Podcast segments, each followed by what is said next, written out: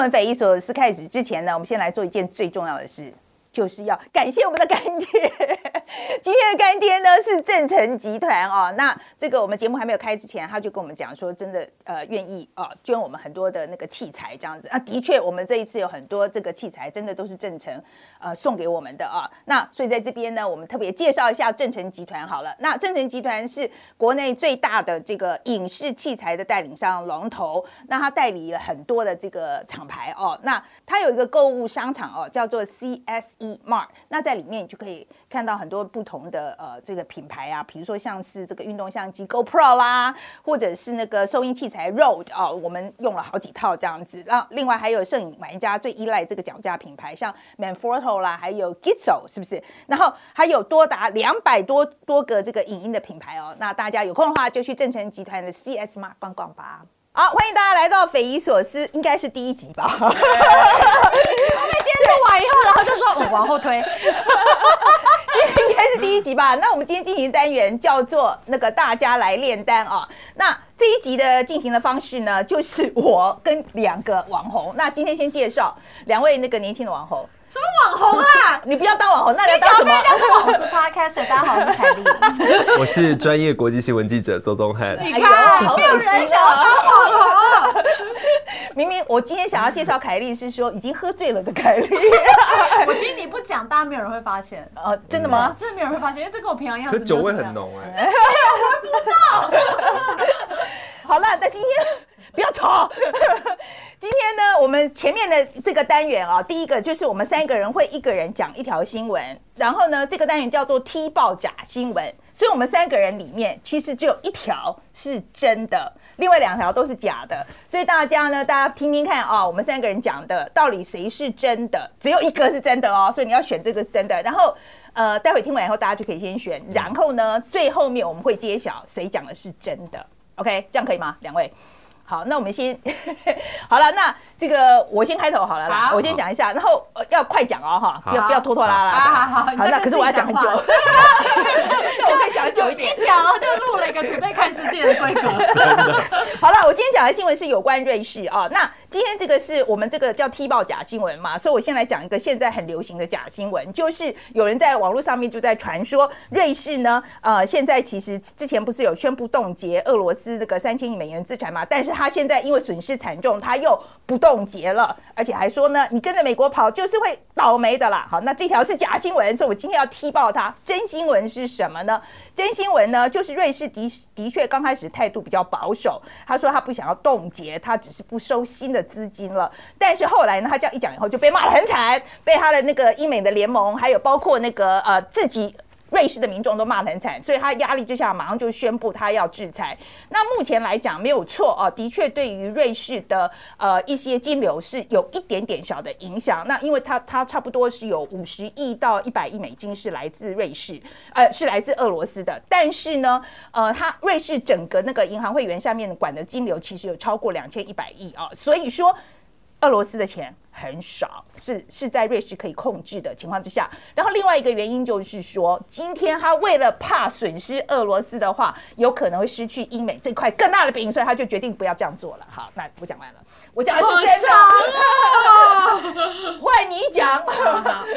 他刚不是要讲很短吗？你们你们大家觉得脸书这个平台是不是很没有自由？他是我非我我最近对脸书意见乱多。对啊，就是脸书其实就很喜欢随便被人家言论，然后也没有办法懂每个文化不同的 subtlety，对不对？所以 Elon Musk 就是那个特斯拉创办人，他就觉得很不爽，而且他很有钱，他就决定要改变这个生态，他就买下脸书百分之九点二的股份，然后就成为该平台最大的股东。虽然到现在还是没有决定权，说可以决定脸书接下来走向，可是呢，他看起来就是想要认。真考虑要影响这个平台，让这个平台成为更自由的地方。哎，我觉得凯莉，我真的希望你讲的这一条是真的。可是以我对你的了解，应该都是假新闻。因为从前 确定谁讲真的，谁讲假的吗？大家不觉得很有道理吗？如果是真的，有多哎。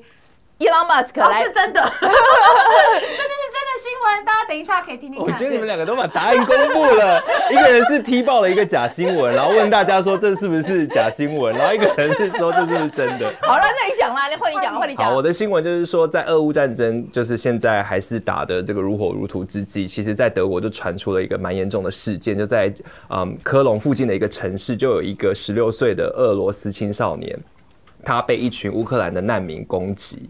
那这个事件呢，其实就引起了很多人的关注，而且这个人被攻击之后呢，就被送到了那个医医院去，昏迷了，被送到医院去。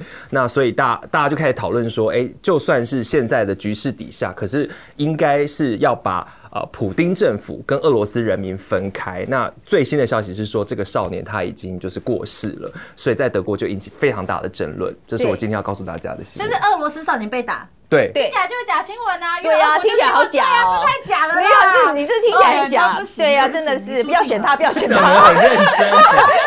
很假，真的很假。好了，那所以大家现在可以去选了啊，看谁讲的是真新闻，选我，选我，选我有几个真的，几个假？只有一条是真的啦。哦，只有一条真，的当然是我的啊。你看脸书这么的不自由，一拉马斯买下那么活该。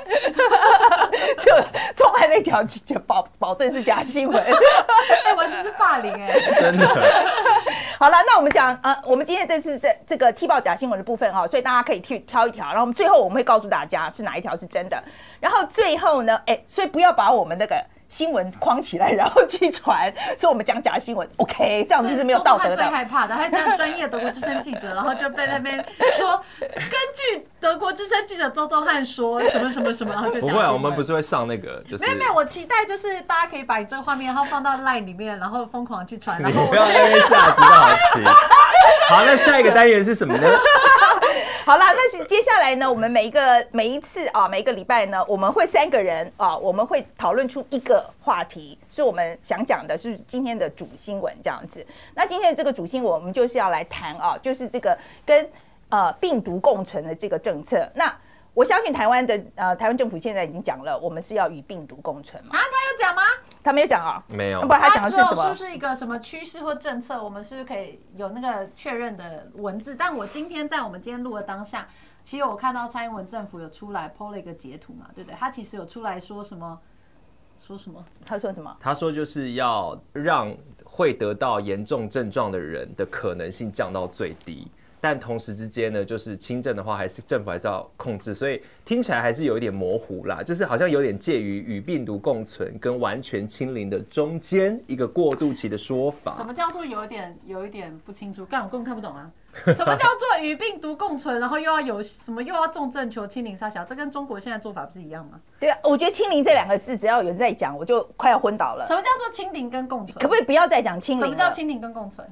就是清零，就是说哎一定不能够有任何人确诊。当然，因为只要没有病毒，只要清零的话，大家都可以共存啊。所以，我们到底现在政府的政策是清零，还是要与病毒共存？到底是哪一个？我自己感觉就是说，其实现在你可以看社会氛围就知道，因为在至少在上个礼拜之前，只要稍微有什么确诊案例出现的时候，街上的人就会少很多，然后什么店家也少很多。真的可是嗯，但是你从上个礼拜到这个礼拜，你可以观察，大家好像已经就是哎、火锅店还是一样多人，但是哎、这路上逛街的人还是很多，所以我觉得其实依照我自己观对于台湾政府的观察，就是在等一个。全民共识，就大家都对于说，哎、这样子的案，就是我觉得政府也在观察说，如果大家都对于现在这样的案例增加，民众的这种民怨或者是抱怨没有这么多的话，慢慢的就可以往与病毒共存的方向迈进。所以他现在还没确定嘛？那我觉得，我觉得，我我说实在，我觉得这只是在决定，不管是清零或是在呃与病毒共存这两个策略里面，我其实我比较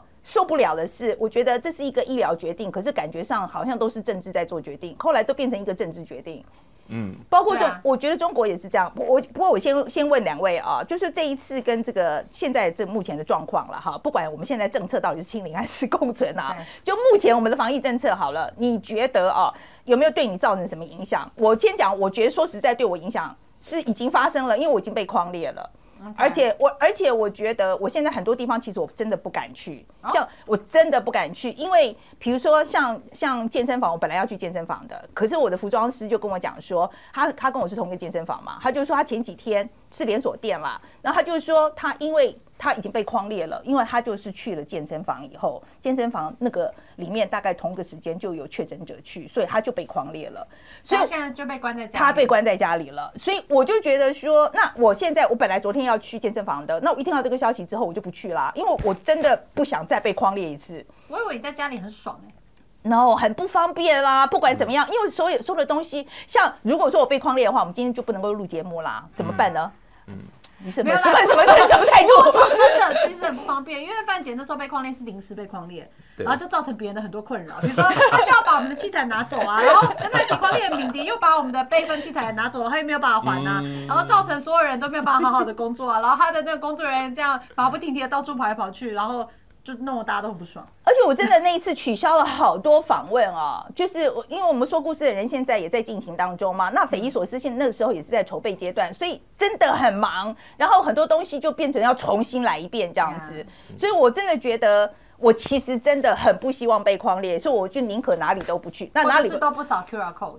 呃不扫不 QR code 没有用，因为同行者会把你供出去。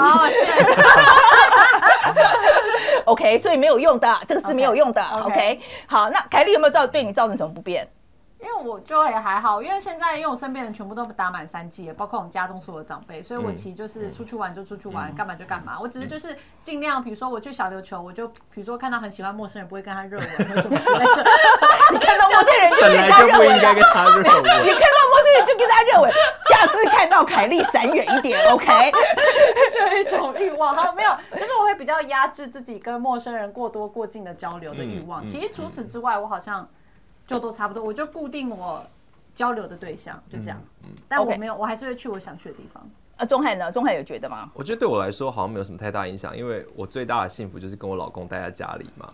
然后又来了，又来了，又来了，好会，好爱放下，好爱放真的下啦哦。今年，那因为我的工作，呃呃，五年多，那因为再跟我讲因为我的工作其实也可以在家进行大部分的工作，所以呃，像前一阵子我是因为去看了一部电影，然后就被收到简讯通知说我有跟确诊者是同样的足迹。那我觉得其实政府也没有说一直啊打来要要求要做什么，那我就自己做快筛，哎、没事了，所以我就也没有特别说要回报啊什么。嗯对对对可是你们会不会觉得还是要尽量往更开放的方向走快一点？你们当然，因为我就我就自己打了疫苗，就觉得啊，如果不开放，干那我打疫苗干嘛？嗯嗯，我也觉得那干脆就不要打了，因为疫苗也有一点点健康的风险嘛。那我们都打了，那然后你又叫我们跟没打疫苗一样，那对那我干嘛打？刚好我觉得这也是跟德国人很多人想法一样，就是哎、诶我这么多人都已经打三剂了，那所以政府本来就是应该要协助民众往正常生活的方向迈进嘛。对啊，我本来也是非常坚决，觉得我们实在开放速度太慢了，要赶快快一点啊！而且我真的戴口罩戴的很烦，all right。你讲很久了，对，我已经很久了。可是我说实在，我前两天就是听了那个公视那个有话好说那个节目嘛，然后我是真的，哎，对，by the way，我帮他们做个广告好了。真的，我觉得真的觉得那个节目不错，OK。然后我我在在看的时候，我就觉得台湾现在其实有一个蛮大的问题，就是我们的老人的施打率真的是不够高的。我讲一个那个数据啊，它就是。呃，根据那个 World Data，这是四月一号的数据啊，我们打到就第一季是八百分之八十二，第二季是百分之七十七，然后第三季是百分之五十。那我们老人打三季的施打率铁定会低于五十。嗯，OK，因为我们向一一向就是这个年纪大的这一个族群的施打率是最低的。好，那所以说呢，它铁定是低于五十。香港的例子我们就可以看得出来，它香港的那个那个，因为也是。长者的施打率很低嘛，所以这一次就造成它整个医疗过载，然后再加上那个死亡率很高，其实都是跟老人的这个疫苗施打率过低有很大的关系。所以说现在如果说以看台湾这个数据的话，我们我们现在打三剂的才全部只有五十哦，那老人的这个这个这个人呃这个比例一定是低于五十嘛，你这样算就知道了。好，那我们台湾六十五岁的老年人口有三百八十万哎、我们讲一半就好了，有一百九十万是高风险哎、嗯，所以今天如果一旦真的大大规模爆发的时候，的确我真的觉得我们真的会医疗过载，然后我们一下子会看到死很多人。啊不是啊，可是问题是现在台湾疫情就真的很跟国外相比就是没什么啊，那很多人就觉得很安全，所以不用打。呃，我觉得是这样对对对，蛋蛋生我鸡的问题吧我好，那这一次这个死亡率来讲，我呃，就是说以以台湾的情况来讲，我们确诊率这次不是连续四天什么都超过什么一百例，大家听起来很恐很恐怖嘛。嗯。然后呢，可是如果你去看那个我们的重症率真的很低，我们的轻症跟无症状是百分之九十九点什么七，反正就很高啊。对，就是我们的那个无症状的这个比例很高，所以听起来好像我们应该是可以再开放一点，对不对？听起来好像是这样，可是有很多很多专家就在就是在讲说，因为我们的老人施打率太低了重。点是要让老人愿意去打嘛。对对好那那一直问我们干嘛？我们都打啦。好，对，好，那这就这就是我另外一个问题。我现在要问你们两位一个问题，就是说，现在其实我们大家打疫苗是为了要造造成一个防护墙，对不对？对造成一个防护墙，所以保护那些不能打疫苗的人。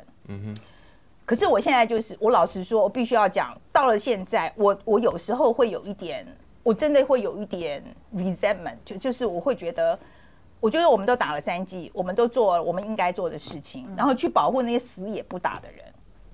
我觉得这个不方便到底要延续多久 OK。？All right，现在是大家一起抱怨那些明明还所以我们可以看不打疫苗的人？我觉得我们可以看国外的例子，因为我觉得刚好德国遇到 No No，我要先问你们，你们两个人，No No，我要知道你们两个人怎么想。你们真的觉得就是为了，所以我们为了这百分之二十不打疫苗的人，所以我们要把这个不方便的状况一直延续下去吗？当然没有啊，那就让他们都待在家里，因为他们自己不愿意打，但他们有那就自己不方便，我觉得没关系啊。那我们打了，我们就可以出去玩。我觉得不是只有这样子而已啊，因为他不方便，因为你要知道这些老人还是有家人啊，他的家人要不要去看他？那他这个家人如果带了病毒回去，他是不是还是会中？他中了以后，他还是要去看医院，他还是会我们的医疗还是会过载啊。所以就是家人，家人就可能要想办法说服，在健康允许的情况下，要说服老人去打疫苗啊。嗯就是情绪勒索虽然不好，但有用嘛。像我就是这样对我爸妈的啊，他们最后都通通去打，他们不打，我们都不去看他们啊。哎呦，我觉得，我觉得有时候其实对于老人家来说不能那么理性。其实我最近也遇到长辈不愿意打疫苗的问题，然后我就我就是又跟我老公讨论嘛，因为他的爸妈年纪也是比较大，后来他他爸妈为什么愿意去打，你知道吗？就是去保杯跟神问神明。那反正他不保杯也是不会去嘛，啊保杯就有二分之一的几率，所以最后就保了几次，就后来就去打了。就是我觉得有时候对于长辈来讲，那种政策的东西，也许换到实际执行面，还是要看每个家庭的状况。所以大家要想你自己家里的长辈有什么最有效的方法去说服他。那就像比如说像我老公家，可能就是神明说了算这样。OK，对，而且我觉得另外一个就是，我们我提出来这一点的原因，就是说，我觉得现在的政策不是一直在跟我们讲说什么减轻重策、什么轻、什么重症、什么。重症求清零，有对效管管控轻症。对，我觉得，我觉得讲这些，我觉得都没有没有讲到核心。OK，我觉得讲到核心就是怎么样加强老人的施打率。嗯哼，我们怎么样赶快把政策往那个方向导去？就是你要想尽办法让这些老人去打去打疫苗。我觉得这才是根源解决真正解决根源的问题。然后现在好，那再听说付五百块有用，有用，那很好啊，就这么。对，听说你没有，可是不打了还是不打啦。对啊，在说实在，之前就已不打还是不打。措施啦。嗯，而且为什么拿我们的钱拿去付给那些？那我可以讲德国的例子了吗？啊，可以。好了好了好了好了 好了好了，换你讲德国的例子好了，德国怎样？就先讲疫苗好了。嗯，其实德国之前就有讨论说要有一个那个，就是说强制规定，十八岁以上的人都要打疫苗，就引起轩然大波嘛。因为毕竟欧洲是很尊重个人的自由，所以他们现在经过讨论之后，最新的讨论是说要推一个叫做六十岁以上的人要强制打疫苗。哦，强制吗？就是强制吗？真的强制就是为了要因应刚才说到的问题。嗯但是因为德国也是最近才开始开放嘛，所以有一系列的政策也是好像公布了，然后又收回去。呃，比如说他最近本来公布一个政策，因为现在在德国是这样，就是你要如果你确诊，他他就是德国强调的就叫做个人的责任。我觉得这也可以看得出来，各地政府不一样，就是那种父母式的威权管理，还是说你强调个人的责任？个人的责任，他就是说，那如果你有任何觉得你测验只要是可能你觉得自己确诊，或你测验有阳性的话，你就在家隔离十天。那如果到第七天的时候呢，你可以检测，哎、你发现你好像症状解除了，那你就可以恢复。那但是你觉得你有问题，就再回去隔离十天。那他们本来想要把这样子的隔离、强制隔离变成。自愿式隔离，然后变五天，那又遇到了争议，所以现在还是维持这种如果有确诊强制隔离十天。那所以他还是有在讨论说，到底那个隔离期间要多长多短？可是它整个是趋向一个开放的状态。那德国是怎样，你知道吗？就是我我上礼拜台湾八十几例的时候，我就跟我同事联系，德国那边同事联系，我就说，哎、台湾八十几例，大家有点人心惶惶。他说，嗯，我们今天是二十几万例，当然德国有八千多万人口。但是那个比例还是差很多。他说我们德国之声可能我们自己公司就有超过八十例的确诊，OK，所以跟他一聊就突然觉得，哎、我的烦恼好像没这么严重而。且对呀、我觉得到就底说人心惶惶是谁在黄？拜托你们媒真的体可不可以有啦有一点拿出一点证据？真的还是有你身边的人会会说，哎、户现在没有，大家每次就说，哎、今天几例，我有同事或者是我有亲人朋友，每天都跟我回报说，哎、或者在赖传说，哎、你看今天又超过一百例了，今天又几几例？有啦有啦有啦，我有前有啦，我前两天去在同温层里太暖了。no no no，我真的是真的，我有朋友也是，他前两天在讲说啊，超过一百例，好可怕哦。还好吧，那 这些说很可怕的人，他们也会愿意去打疫苗，或都关在家里吗？他们就已经打打满三剂了，可是问题就是看到那个数字就很紧张。他们就觉得那个数字很大，就很可怕。可是我现在我讲韩国的例子好了啦，我讲韩国的例子好了，因为我是真的觉得大家要打破那个一直看确诊数字的这个这个迷思，这样子。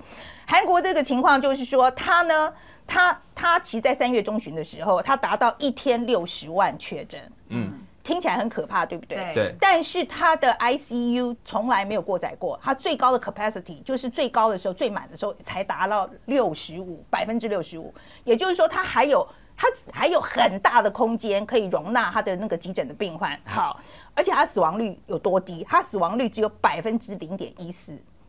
百分之零点一四，这个是美国跟英国的十分之一耶。嗯，OK，所以说韩国这一次他们这个这个根据那个 Bloomberg 在讲，他就说韩国做的非常的好。那韩国做的为什么好？有一个很大的关键就是他们六十岁以上三剂施打率高达百分之九十。那为什么他们可以到这么高？我觉得他们就是宣导的时候，他就是让让这些老人就是去打啦。他他们可是问题是，台湾的政府其实也一直在宣导大家去打疫苗，会不会就是因为我们确诊数其实一直都很低，我们算是控制的很好，所以大家不觉得有危机意识嘛？可是这个他们他们啊这个百分之九十是在六十万这个报起的之前就已经打了，嗯不然的话不会是现在这个状况的。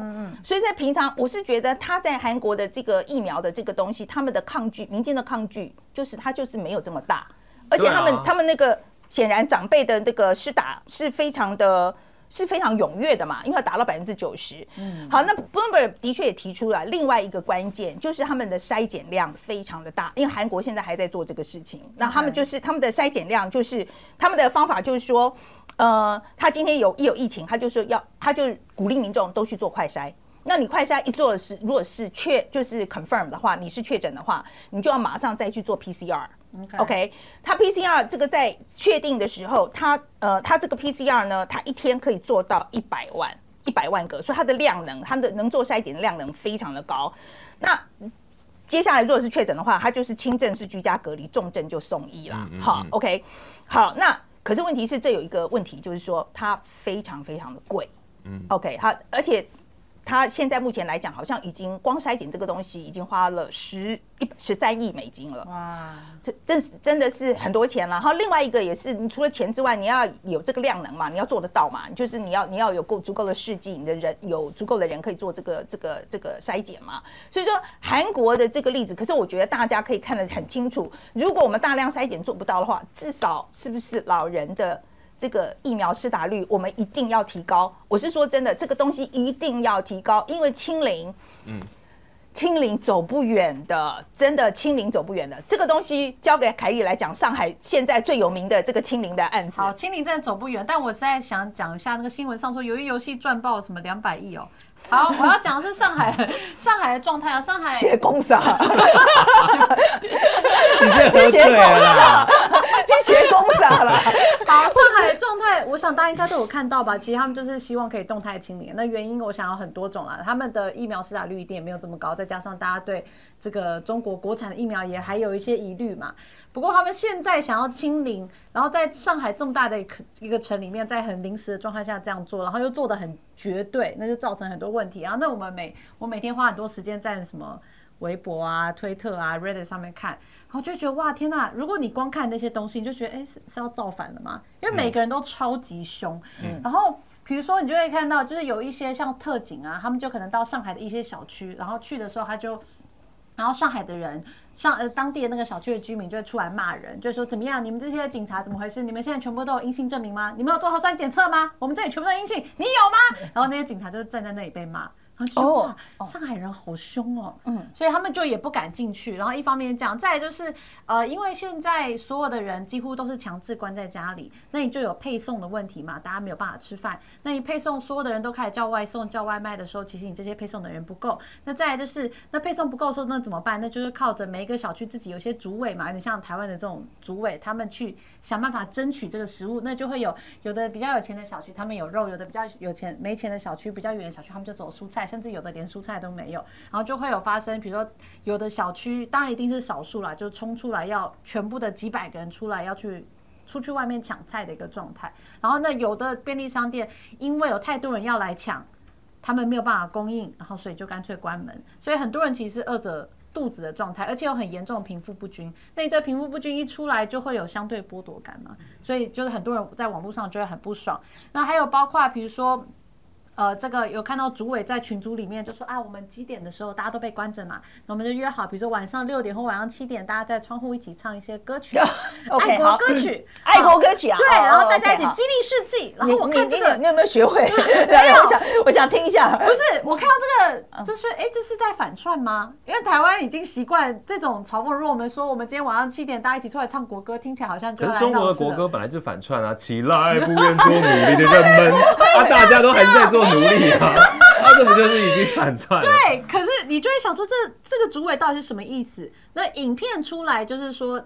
到那个时候，说大家就出来，然后疯狂的骂主委，哦哦，OK，就是没有没有唱爱国歌曲，没有在唱，是骂，反而就全部都在骂，因为大家都饿着有没有人在骂？有没有人在骂习近平？我比较好奇这个。没有，这就是有趣的地方。哦所以我觉得大家好像也习惯，也比较安全啦，就是把那个怒气发发在在地方的官地，方官员上。那小的就是主委，大的就是 maybe 什么你这个区的什么什么，大家觉得他们没做好，没有帮我们争取，但没有一个人在骂这背后有政治斗争之说啊，有人说习近平想要治上海帮啊，然后我跟你讲，这种阴谋论很多。超多的然后还有就是，其实上海的状况，因为我今天也我们的同事也写了，其实更严重的、更严重的是现在的新冠疫情。有人说被关在家死的人可能比疫情死人还多，的意思是因为他已经排挤了很多重症、其他重症的量能。然后所以我们就看到，其实有一个护士超夸张，你有看到，就是有一名、啊好像东方医院的护士，他自己有那个哮喘嘛，嗯，然后。他在他自己的医院里面，因为急诊室在消毒关闭了，他临时哮喘发作，没办法医治，然后就这样走了。然后还有最近还有几个洗肾的病人，也是因为都没办法洗肾，不管是被关在家里，还是医院没有这个量的，然后就也是因为这样子。那尤其是洗肾这个这个这个事情，如果你没做的话，你就会导致很严重的结果嘛。所以越来越多这样子案例出现，然后还甚至有人为了要让自己的什么爸爸妈妈或另外一半得到医疗，然后在门口威胁保安人员说：“你不让他进去，我就杀了，我我就跳楼自杀，才能让自己的小孩进到医院里面。”这种夸张的案例其实是越来越多。其实讲到小孩这个事情哦，其实我最近看到的，就是说我们其实有网友在早几天的时候，就是上海刚刚 lock down 的时候，就有传几张照片来，有，然后他就是说网络上现在在传这个新闻，他就是讲说小孩子很小的小孩，我们讲的是很小的小孩，一两岁这种小朋友。被送到被跟爸妈分开，因为爸妈被确诊了之后，然后小孩就被送到集中管理这样子。然后他说，他说一一个房间里面可能十几个小孩，只有一个人顾，今天改了，今天改了，对刚刚改对，刚刚改。然后，可是我觉得我在看那个过程，你会觉得很可怕。他就说那个妈妈真的是第一个，她不知道小孩发生什么事情，都快要疯掉了。第二个，他们就说在里面的人就看到说，小孩连连那个尿布都没有没有人手换。所以他就脏的尿布就穿在那边，然后就一个床上面放了三四个小婴儿，哎，然后小孩就在那边哭这样子，我觉得那个画面看起来好可怕哦。所以我就觉得有一个根本的问题，就是比如说，明明这些问题都在，清零也不可能达成，到底为什么中国政府还要这么做？然后我今天终于稍微看到一个专家的说法，比较想通一点。你觉得为什么？为什么？我觉得就是政治嘛，维稳啊，什么不是二十大吗？不是这个吗对，可是维稳它不稳啊，民？OK，众好，那好，都抱怨事情那那好，那啊这个这个是什么？所以我觉得，我觉得我我我这个专这个是个专家说法，我觉得大家可以去思考，其实有点像我们思考普丁一样。这个乌克兰战争对普京有什么好处吗？他还是要做，这就是专制政府一个专制强人他的思维嘛。习近平把这当做清零，当做是他自己个人发明出来的，跟西方体制与病毒共存最不一样的东西，这是他的 legacy。所以他的 personal achievement 就是要建立在清零底上，这是一个制度之争，嗯这是一个国力之争，这已经不只是实际听起来很荒谬，对不对？就像我们看战争，觉得失去我了。就像 没有，就就没有真的。你你想想看，就像我们看战争觉得很荒谬，然后看普丁也觉得很荒谬，那他为什么还要这样做？因为专制政府他们想的跟你不一样。OK，对啊，我另外一个理论，这个是我们这个大陆的写手提供的哦。那我觉得这个讲的也很有道理，因为之前呢，就是在就是习近平在讲说他这个中国走的这个防疫政策比较好嘛，那所以他就把西方的这个防疫政策讲的很可怕啊，然后就说他们死了很多人呐、所以确诊多可怕，这个数字有多么的重要。OK，那你一再强调这个事情之后，你现在一下要跟民众讲说啊，其实确诊没有关系啦，数字高没有关系，可是我们就是只要掌控，就是把这疫情，就是真的重症的这个部分掌掌握好就好了。大家应该要慢慢开放这你说。重症清零就好吗？我这这个是 这个是大陆，这是中国的政策，所以我觉得，我觉得，我觉得他们现在因为一下转不过来，的确跟民众在说服上也有问题，因为你一下跟他讲，他你他之前都没有案例，你把那个数字都压很低，不知道是真的假的，反正总而言之，他就是把数字一直压。你知道他怎么？压低吗？今天我们也才发现，其实中国确诊的定义跟别的地方不一样。它分确诊人数，现在你看到你你看起来现在上海什么都是几万人，对不对？但它其实确诊只有一千多人，其他都是叫做无症状感染者。那我们在台湾会看起来很奇怪啊，无症状也是确诊啊，你只要阳性就是确诊，但是中国不一样，啊它是有发烧或者是要有肺炎什么才叫做确诊案例。另外一类叫无症状感染者，所以确诊的人很少哦，只有一千四百多人。所以我觉得这个写手的 观点我懂他想要就是中国想要跟西方的观念切割这件事情，可我觉得中国政府也没有在说服人民啊，他们荒谬的事情跟不合逻辑的事情这么多，怎么说这个时候又突然很想要说服人民？我觉得也很奇怪。我觉得他们的的确是在这个，因为你看，我觉得民怨这个事情的确是它是存在的，就是对于清零这个事情，我觉得它是存在的。所以我觉得在中国政府如果说他要维稳的话，他的确是这些声音，他必须要想尽办法把它处理掉。那我觉得我全部掩盖的这个方式能够用多久吗？我我觉得现在的确是他们要必须要怎么样看这个怎么办。好，那这讲到这个东西，我就在讲，就是说。这些故事告诉我们什么？我觉得清零这个东西是走不远的。OK，你无论如何到最后就是要开放。那我觉得大家，我希望政府诚实啦，真的诚实告诉我们在。跟中国政府讲，还在 No，我们自己的政府 讲讲清楚啊。对，我觉得我我是说真的，政府要诚实啦，要跟我们讲，就是说现在真实的状况是什么，我们真正的问题在哪里。嗯嗯 OK，我们真正要应该往哪个方向走？所以不要再讲一个很模糊的东西。真的，我觉得，我觉得，我觉得说实在，今天这个东西，我我觉得对我来讲，我觉得你你就。我觉得什么叫做重重症清零？这清零这两个字可不可以不要再讲了？如果说你真的要有心要往这个与病毒共存，告诉我们为什么现在做不到，问题在哪里？会不会有可能就是你讲个清零，再讲个共存，就是一个台湾的最大共识？啊，好好，那我就觉得，就每个人都听到他想听的，就啊，好像不错。对，我觉得大家现在的观念，我希望我们今天做的这个事情是可以把这个，我觉得可以慢慢的说服大家了哈，真的慢慢说服大家，不要一直去看确诊数字。我觉得这个数字，这个数字，我觉得在做 data collection 是的确是重要，但是我觉得你不要只把它放在那个确诊数字，怎么一下子飙那么多？我觉得大家认真去看，就是我们的医疗医疗量能有没有办法负担这件事情，重症有多少？OK，我们的那个 ICU 的那个 capacity 有多少？我觉得这才是比较关键的部分。所以我觉得真的，我觉得确诊数字大家把这个迷思抛弃吧，不要再想这个事情了。而且我说实在，我觉得现在疫调到底有多准，我其实非常的怀疑。